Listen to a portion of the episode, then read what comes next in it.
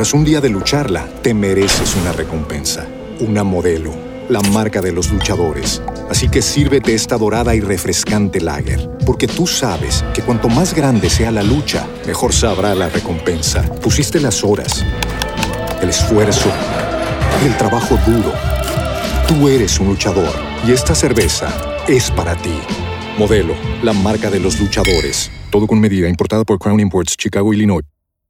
With the Lucky Land slots, you can get lucky just about anywhere. This is your captain speaking. Uh, we've got clear runway and the weather's fine, but we're just going to circle up here a while and uh, get lucky. No, no, nothing like that. It's just these cash prizes add up quick. So I suggest you sit back, keep your tray table upright, and start getting lucky. Play for free at LuckyLandSlots.com. Are you feeling lucky? No purchase necessary. Void where prohibited by law. 18 plus terms and conditions apply. See website for details. Equilibrio entre alma, mente y cuerpo. Bienvenidos a Sanamente, la cita con el bienestar. Dirige Santiago Rojas.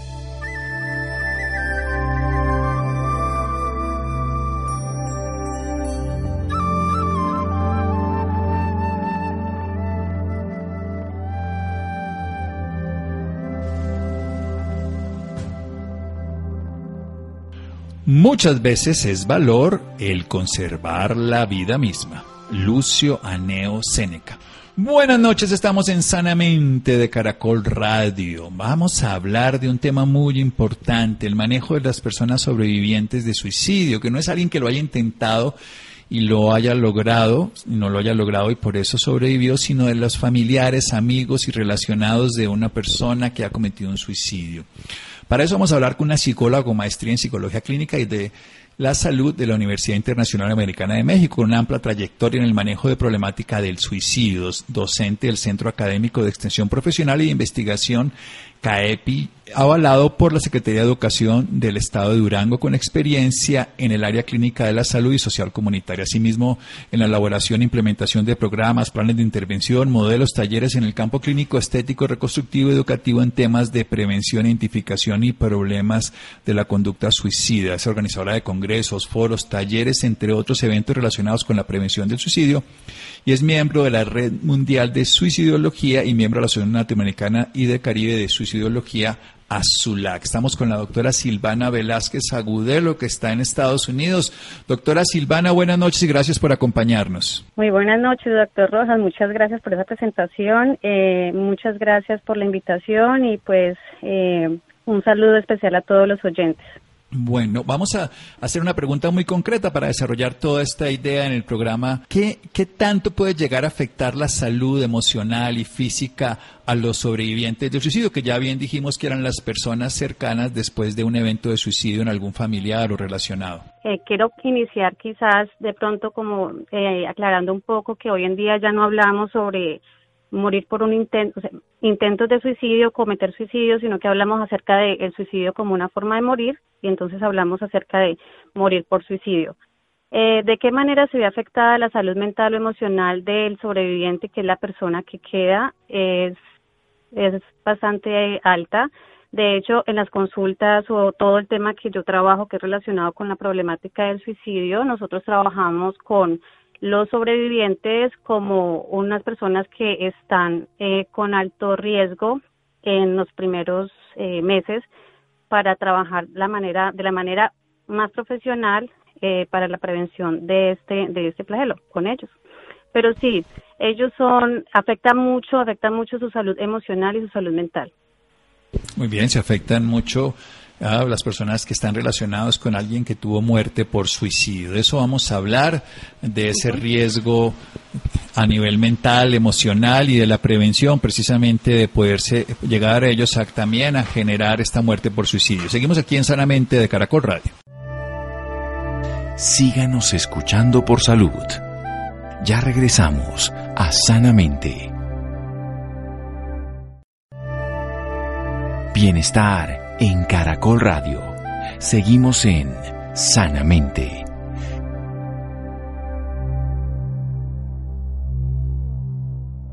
Seguimos en Sanamente de Caracol Radio. Silvana Velázquez Agudelo, psicóloga con maestría en psicología clínica, organizadora de congresos, foros, talleres, entre otros eventos relacionados con la prevención del suicidio. Es miembro de la Red Mundial de Suicidología y miembro de la Asociación Latinoamericana del Caribe de Suicidología, AZULAC. Estamos hablando de esta muerte por suicidio, lo que genera en las personas sobrevivientes, aquellos familiares, amigos, relacionados, parejas, que pueden presentar este riesgo de llegar a una muerte por suicidio o sus daños emocionales y psicológicos. Continúe, doctora Silvana Velázquez, que usted conoce bien del tema. Bueno, quiero hablar acerca de los sobrevivientes. Eh, cuando eh, hay, se presenta una muerte por suicidio, eh, cuando ingresan, por ejemplo, familiares a consulta, ellos llegan con muchas inquietudes, con muchas preguntas, que es lo que queda más en los sobrevivientes. Eh, trabajar el duelo con personas que han tenido familiares que mueren por suicidio es muy diferente, es más complejo el proceso de duelo. Aquí, en este caso, yo no trabajo con los, con, las, con los familiares como se trabaja o como la literatura nos regala acerca de las fases del duelo porque es una muerte tan impactante eh, con tantas cargas negativas, con estigmas sociales y no hay como unas fases que digamos vaya como un paso por paso, sino que es un trabajo completamente diferente. Enseñarles primero a ellos que ese periodo inicial que se está experimentando después de la muerte de un familiar por suicidio, que existe ese bloqueo, esa conmoción, con una conmoción emocional es hablar acerca, digamos, como una primera fase eh, quizás del hecho, ¿no? El pensar ellos que es algo irreal, que no puede estar sucediendo, que no, que, que es un sueño, que no puede estar pasando, es, hablamos de pronto como una fase de negación, pero hay personas o hay familiares que eh, en el primer momento pueden estar experimentando este periodo inicial, pero también otras lo experimentan desde la parte física, ¿sí? Donde, ah, donde ah, se manifiestan diferentes como dolores físicos, eh, dolores de cabeza, pérdidas, ah, eh, pierden el apetito, dificultad también para el sueño. Entonces, cuando se trabaja con los familiares eh, por muerte eh, por muerte por suicidio, lo primero que yo siempre les enseño y les hago entender es que el suicidio es una muerte, es el resultado de una enfermedad del cerebro, ¿cierto?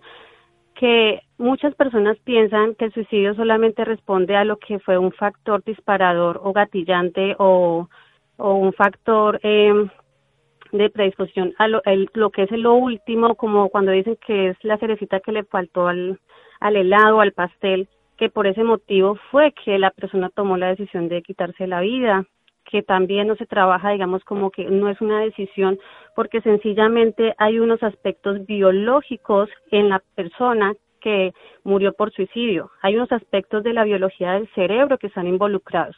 Entonces, eh, por eso se trabaja, o lo trabajo yo desde la psicología clínica, eh, con muchas investigaciones en cerebros suicidas, es que el suicidio es una enfermedad del cerebro.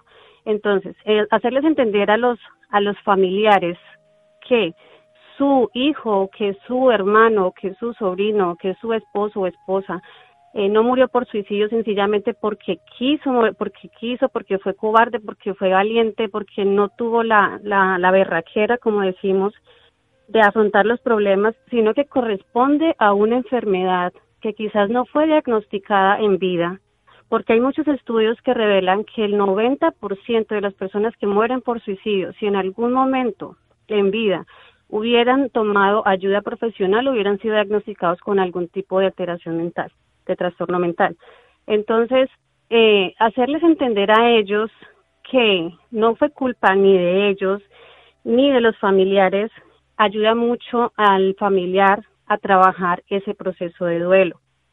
También enseñarles a ellos en el proceso de duelo que no es culpa de nadie, porque por eso, doctor Rojas, el tema con los familiares es muy difícil, es complejo porque queda un sentimiento de culpa, lo que no queda quizás con otro tipo de muerte, ¿sí? Eh, cuando mueren por suicidio, queda un sentimiento de culpa eh, que ellos no pueden manejar, que no, que es algo desbordante y esto los hace también a ellos a estar en riesgo, porque comienza a afectarse su estado de ánimo, comienza a afectarse su, su funcionalidad diaria y aquí también puede verse eh, pues involucrado quizás muchos aspectos de la vida del familiar que queda y comienza a generarse en problemas emocionales en los familiares.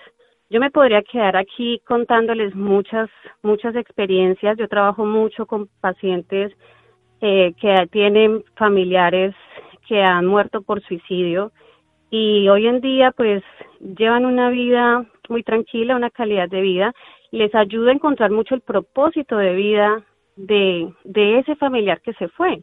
Yo de hecho soy, yo soy sobreviviente de suicidio y yo siempre he dicho que la persona que muere por suicidio no vino a este mundo solamente a dejar vergüenza por la forma en la que murió, sino que a qué vino esa persona al mundo, a qué vino esa persona aquí, qué me enseñó. Entonces, es un trabajo complejo, pero pues es un trabajo muy bonito eh, cuando comenzamos a cambiar imaginarios, comenzamos a cambiar todo ese tema de las representaciones sociales eh, acerca de lo que es el suicidio, comenzamos a hacer sociedad y comenzamos a transmitir vida con ese tema tan complejo que es el suicidio.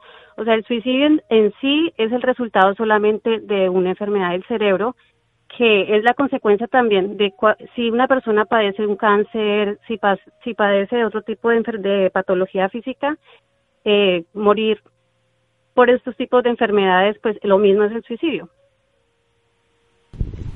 Muy claro, doctora, muy claro y además muy contundente eso, porque la familia piensa, yo le dije, yo no le dije, si lo hubiera hecho, si no lo hubiera hecho.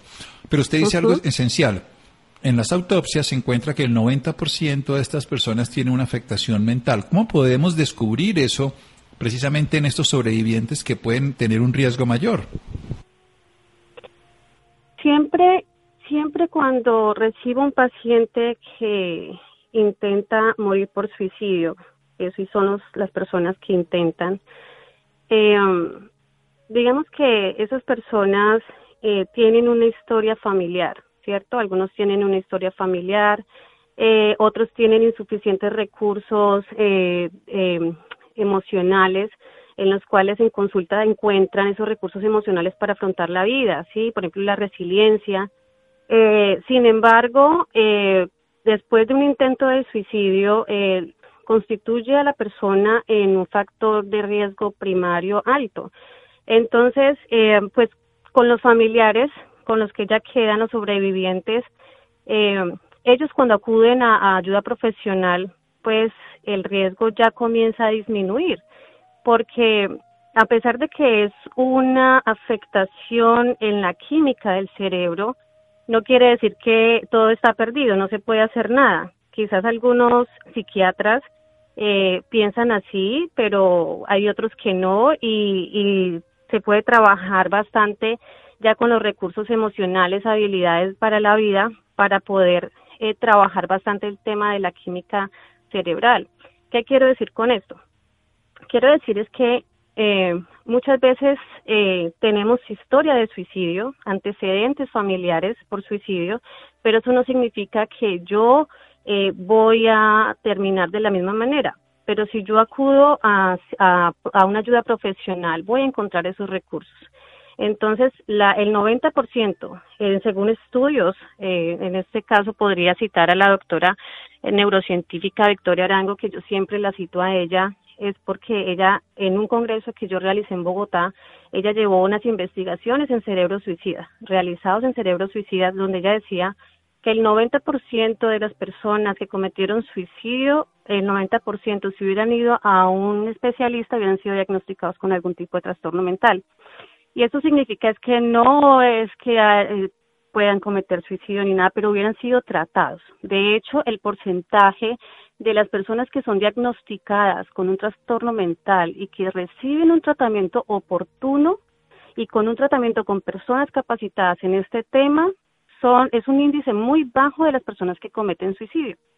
Yo tengo en consulta muchos pacientes, varios pacientes que han que han intentado cometer suicidio tres, cuatro veces. Y para mí siempre va a ser un paciente que va a estar en alto riesgo. Eso significa también que yo como profesional debo tener toda mi atención en la, en la preparación y en la, en la terapia con esta persona para que esté bien y esos, y esos pensamientos, esa conducta comience a disminuir.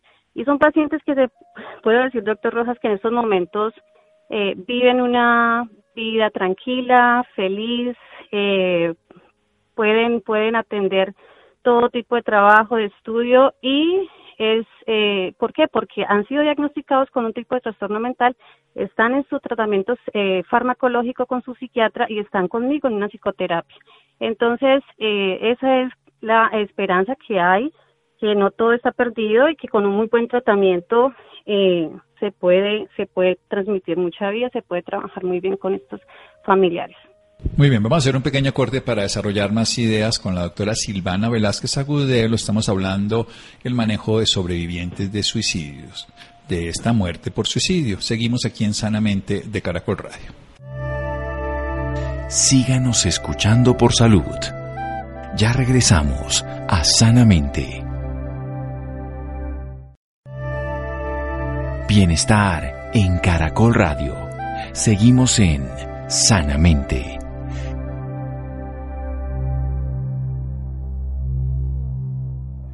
Seguimos en Sanamente de Caracol Radio con una psicóloga con maestría en psicología clínica dedicada al tema de las personas que tienen o ideación de una búsqueda de muerte por suicidio o aquellas personas que son los relacionados que sobreviven después de que alguien ha tenido una muerte por suicidio. Nos está hablando de que el 90% de las personas, unos estudios de la doctora Arango, que nos pueden demostrar por autopsias, necropsias después de pacientes con que tienen una enfermedad en el cerebro, 90% de esas personas se les hubiera podido diagnosticar una afectación mental y si se trataran, si se hace un manejo integral, médico, psicológico, psiquiátrico, farmacológico, conductual, la incidencia de suicidio bajaría de una manera dramática. Hay que decir que el suicidio ocurre la muerte por suicidio porque una persona tiene una enfermedad cerebral previa, o sea, tiene una afectación que lo lleva, así como si tuviéramos un cáncer, moriría por cáncer, una enfermedad cardiovascular, pues la persona llega a utilizar un recurso de autodestrucción, de generación de esta muerte por suicidio si tiene un tratamiento adecuado como una enfermedad cardiovascular o muchos tipos de tumores, en la gran mayoría de casos se podría cambiar. Precisamente, ¿qué consiste ese tipo de terapia, doctora Silvana Velázquez? Para familiares que no necesariamente tienen que tener esa condición o personas que tienen ya la ideación e incluso el intento de buscar una muerte por suicidio.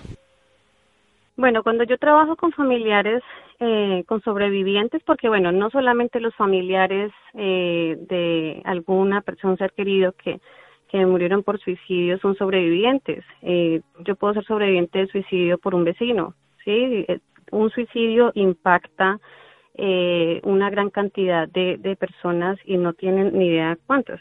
Entonces, cuando yo soy sobreviviente, eh, cuando yo tengo pacientes sobrevivientes, yo antes de trabajar en un tipo de terapia, eh, yo debo trabajar el tema, el proceso, trabajar ese proceso de duelo que, como comentaba al principio del programa, es muy diferente a los demás tipos de duelo, a los demás, a los demás procesos de duelo. Aquí, eh, pues precisamente yo estoy trabajando en la elaboración, eh, escribiendo un libro sobre sobrevivientes que me parece muy interesante ayudarles a ellos a través de una guía eh, cómo manejar ese, ese, ese dolor insostenible que ellos, que ellos sienten después de perder su familiar y cuáles se basan en unas preguntas, que esas preguntas primero se deben elaborar en terapia, sí, se deben elaborar en terapia y después ahí sí trabajaría con ellos a través de la terapia que yo trabajo, que es la terapia cognitiva basada en mindfulness, que es eh, la modificación, es la aceptación primero, la aceptación es el vivir el presente, el ahora, es la modificación de pensamientos, de ideas. Yo tengo muchos pacientes que ingresan a consulta y, e identifico en mi protocolo, en el manejo inicial, eh, que llegan con ideación suicida y a través de esta terapia, pues se modifican y se extinguen esos, esos pensamientos suicidas con el pasar del tiempo en una buena terapia. Y esas preguntas, por ejemplo, que, que, que les queda a los sobrevivientes y con las cuales iniciamos en terapias, es siempre la primera es ¿por qué se suicidó? ¿Por qué tomó el suicidio como una decisión? Y yo siempre les digo a ellos, el paciente, la persona que murió por suicidio, para mí es muy importante, siempre hago, se realizo esas analogías eh, con relación a lo que comentabas ahora, doctor, que eh, lo de la diabetes, ese tipo de patologías, porque a ellos les queda claro, porque para ellos el suicidio es un tema muy vergonzoso, es un tema que les genera mucha vergüenza y que la iglesia o las creencias religiosas también se han constituido para que la persona lleve más esa carga. Eh, una de las preguntas es por qué se suicidó, el, la segunda es que sienten mucha culpa, que sienten que no pueden con esa culpa, eso los lleva a que se sientan cada vez peor y afecte eh, enormemente pues su, estado de ánimo. Eh, también sienten que esa persona que murió por suicidio, su familiar, su amigo, eh, su vecino, eh, quedó en deuda con, con la sociedad o quedó en deuda con el familiar.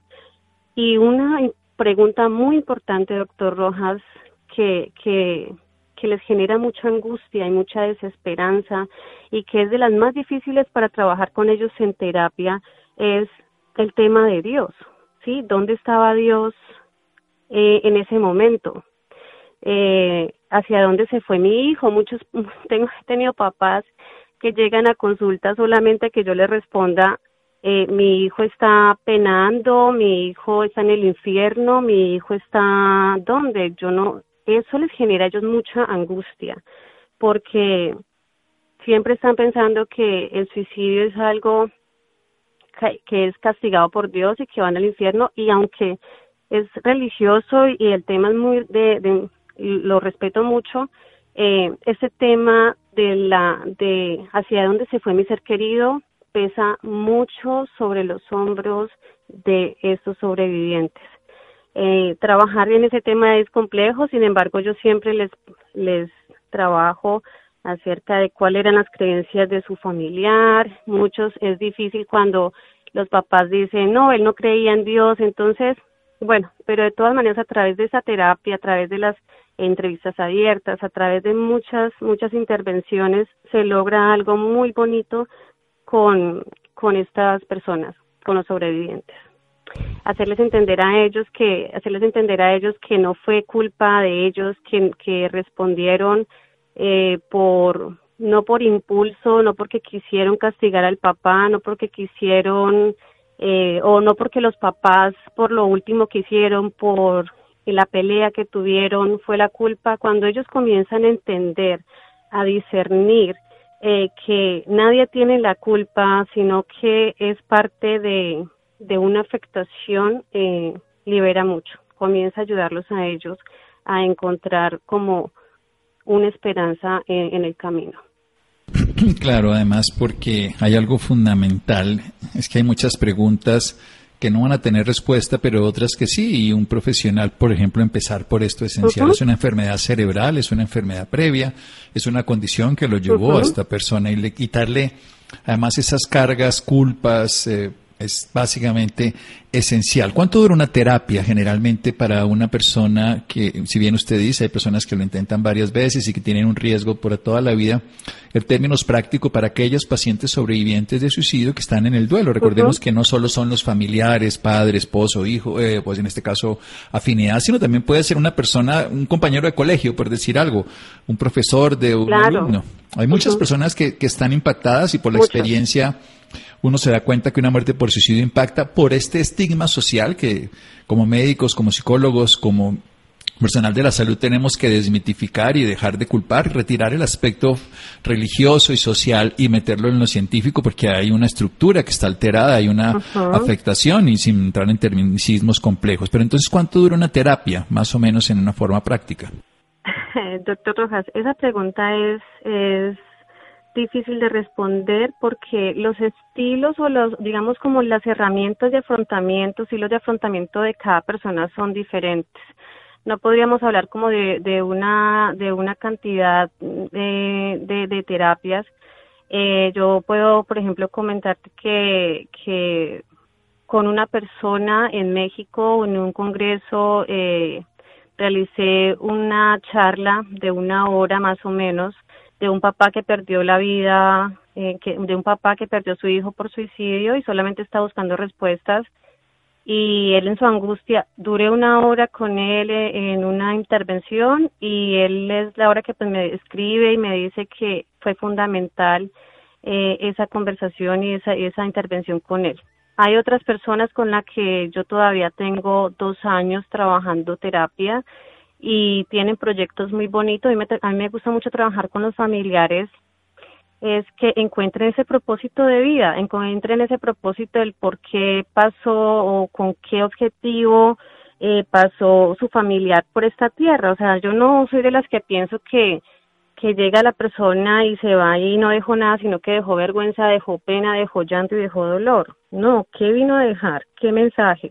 Y pues eh, sería sería eso o sea depende de los estilos de afrontamiento de las herramientas de la resiliencia que tengan que tengan las personas. Hay personas que solamente dos tres sesiones cuatro cinco seis sesiones eh, les sirve. Ahora eh, si veo que en un en un lapso de no sé de unos seis meses eh, yo ya comienzo a evaluar eh, yo entiendo todo el tema del proceso y hay que darles tiempo pero yo ya comienzo a evaluar de pronto si hay alguno, algún otro tipo de afectación algún tipo de alteración, de afectación mental y, y, pues ya tendría que mirar a través de los instrumentos de evaluación que yo hago con mis pacientes si hay que remitir a un acompañamiento psiquiátrico quizás por unos meses con algún antidepresivo o, o no sé, algo que ya recomiende eh, psiquiatría. Es un trabajo maravilloso, pero depende de las de las herramientas internas que tenga cada cada paciente, cada persona.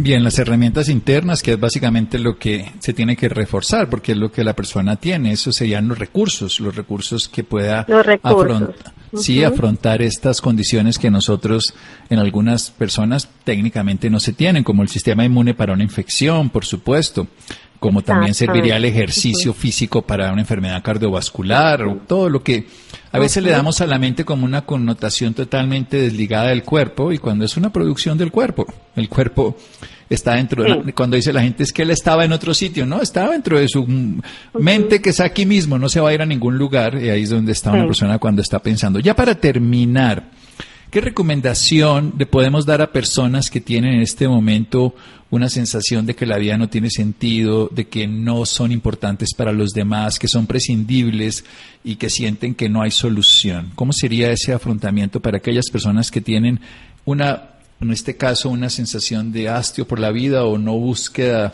de, soluciones, sino ya la decisión o de hacerse daño o por lo menos lo están pensando y a buscar una muerte por suicidio? Yo iba a complementar ahora, primero, antes de responderte esta pregunta, iba a complementar algo de lo que estabas diciendo ahora, es que cuando un paciente me llega, y quizás también puede estar respondiendo la, la, la, la pregunta, es, debemos para, debemos cuidar eh, de la atención integral, debemos cuidar mucho, ante todo en ese tema, es el sueño. Debemos cuidar mucho el sueño, debemos cuidar, proteger nuestro cerebro. Eh, la persona que me llega siempre a consulta, eh, la persona que viene con, con un problema en el estado de ánimo, afrontando un suicidio, las personas usualmente no están durmiendo y no están comiendo bien. Entonces, para proteger el cerebro y proteger esas estructuras químicas cerebrales, eh, las protegemos a través del sueño, las protegemos a través de la propia alimentación, de lo que decías de, de, del deporte. Eh, recuerdo mucho en una, en una entrevista eh, que te hicimos desde la Fundación ANDA, doctor, que decías que hay que comenzar a moverse, a moverse para que todos los sistemas comiencen a moverse y comiencen a, a, funcionar, ¿no? Eh, es muy importante cuidar el sueño. Eh, bueno, para la, para la respuesta de esta última pregunta, pues si la persona, eh, dos cosas. Vamos a hablar de, la, de los pacientes, de las personas que están, están deseando o están con algún tipo de idea o están eh, como pensando en cometer suicidio, pues yo les diría en esos momentos y, y lo hago desde mi vida eh, familiar, personal y profesional en este tema que llevo varios años trabajándolo, es es muy importante que la persona que esté así busque algún tipo de ayuda y no estoy hablando directamente de una ayuda profesional porque siempre es busque ayuda profesional, no. Busquemos un referente positivo, significativo para que nos escuche, ¿sí? Y a todas estas personas que de pronto me estén escuchando, eh, si ven que hay un familiar, que ven, si ven que hay una persona que está atravesando por alguna situación, eh, lo importante aquí es la validación, ¿sí? Entonces, la persona que está pensando en eso, que busque una persona significativa y vuelva su dolor en palabras. Sí, hay muchas personas que, que cuando cometen suicidio eh, se da cuenta uno que fue una muerte evitable. Hay otros suicidios que no se pueden evitar, hay otros suicidios que sí son, son, son, no se pueden evitar, pero son mínimos. Entonces, eh, que busquen ayuda, que busquen una persona que puedan hablar, que vuelvan su dolor en palabras, que, que, primero que hagan eso. Y las otras personas, eh, los familiares que, que quedan o los sobrevivientes, eh, ¿hasta qué punto pueden ustedes manejar todos los días o que puedan evaluar todos los días cuál es el nivel de dolor? Entonces, este ejercicio lo hago mucho con, con los familiares, es de 1 a 10, eh, cuánto duele, duele más, qué día duele menos, qué día duele más y que si ve que sí es un es un dolor que, que, que afecta, eh, que es insostenible, que siente que en realidad tomar la opción de, de suicidio, como lo hizo el familiar, ay no, vio el suicidio como un recurso fácil, entonces yo también voy a, voy a, voy a hacerlo porque es insostenible este dolor entonces, que no, cuando se piensa ya así, entonces sí es muy importante que, que busquemos cuáles son cuáles son esas esos recursos instituciones que de pronto nos pueden dar la mano. Eh, profesionales que estén muy bien preparados. He escuchado también muchos casos donde eh, he recibido también muchos casos donde han dicho eh, hemos buscado profesionales hemos buscado psicólogos clínicos psiquiatras eh, donde, donde nosotros identificamos a tiempo, porque es muy importante la identificación temprana, la identificación eh, eficaz, pero encontramos profesionales que no nos ayudaron, no se dieron cuenta y resulta que nuestro familiar cometió suicidio. Entonces, muy importante también para los profesionales que me escuchan, para los colegas, para los psiquiatras, eh, la identificación temprana, el apropiado manejo terapéutico, eh, farmacológico, porque es muy importante. Entonces, cuando el paciente busque ayuda profesional, pues eh, pueda encontrar en nosotros esa calidad de servicio, esa empatía y, y ellos pues, ellos se, se escudan mucho con nosotros y la verdad, ellos pueden salir adelante. Entonces, lo importante siempre es buscar ayuda independientemente de la que sea, validar las emociones. Siempre decir, no minimizar lo que el otro está sintiendo. Sí, de acuerdo, doctora. No minimizar lo que el otro siente. Se nos acabó el tiempo, pero es muy importante que las personas tengan acceso a, a su información y a sus servicios profesionales. ¿Dónde la pueden buscar, encontrar, contactar? Ay, gracias, doctor Rojas. Bueno, eh, antes de, de, de, brindar la información de contacto, quiero invitar a todas las personas que me están escuchando en estos momentos, que son sobrevivientes, eh, para el próximo mes, el mes del sobreviviente del suicidio, estaré eh, organizando un grupo de apoyo virtual porque pues no me encuentro en Colombia eh, para los sobrevivientes de suicidio. Vamos a estar trabajando talleres, vamos a estar interactuando, va a ser de gran bendición eh, este grupo de apoyo y me pueden contactar a través de mis redes sociales. Estoy como Salud Cerebral y Bienestar Mental en Facebook, en Instagram y pues me pueden buscar a través también del WhatsApp. Eh, el número 313-268-2584. Eh, también en mi Facebook personal también voy, puedo recibir información también ahí, preguntas, es PS Silvana Velázquez. 313-268-2584, un teléfono de WhatsApp, ella está en el extranjero, pero atiende consulta virtual y también tiene sus redes sociales que nos acaba de dar. Doctora Silvana, muchas gracias. Doctor Rojas, muchas gracias por la invitación nuevamente y espero que pueda ser de un poquito de ayuda para todas las personas que están detrás de su programa y puedan buscarme para poderlos ayudar. Claro que sí, doctora. Muchas gracias. Seguimos en Sanamente de Caracol Radio. Síganos escuchando por salud. Ya regresamos a Sanamente. Tras un día de lucharla, te mereces una recompensa una modelo, la marca de los luchadores. Así que sírvete esta dorada y refrescante lager, porque tú sabes que cuanto más grande sea la lucha, mejor sabrá la recompensa. Pusiste las horas el esfuerzo, el trabajo duro. Tú eres un luchador y esta cerveza es para ti. Modelo, la marca de los luchadores. Todo con medida, importada por Crown Imports, Chicago, Illinois.